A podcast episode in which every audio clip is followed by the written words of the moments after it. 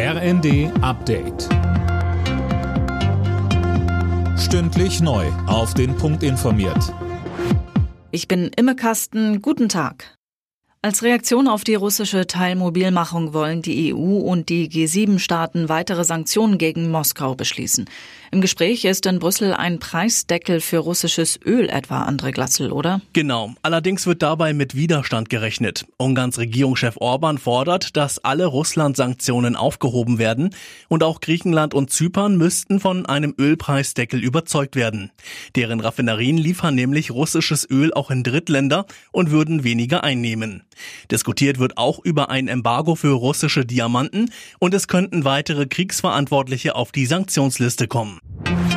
Der Bundestag hat heute über das Inflationsausgleichsgesetz beraten. Neben einem höheren Grundfreibetrag ist auch eine Anhebung des Kindergelds vorgesehen.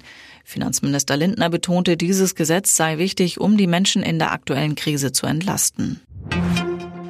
Im Iran halten die Proteste weiter an. Laut Aktivisten sind mindestens 30 Menschen bei Demonstrationen ums Leben gekommen. Der Zugang zum Internet wurde demnach eingeschränkt.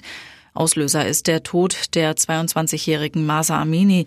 Sie war vergangene Woche von der Sittenpolizei festgenommen worden, mit der Begründung, sie habe ihr Kopftuch nicht richtig getragen. Sie brach unter ungeklärten Umständen auf der Polizeiwache zusammen und starb wenig später im Krankenhaus. Die NASA hat bei einem Tanktest für ihre unbemannte Mondmission Artemis erneut ein Leck entdeckt. So ein Leck hatte schon den Start vor drei Wochen verhindert.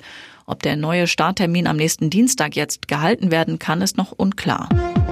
Alle Nachrichten auf rnd.de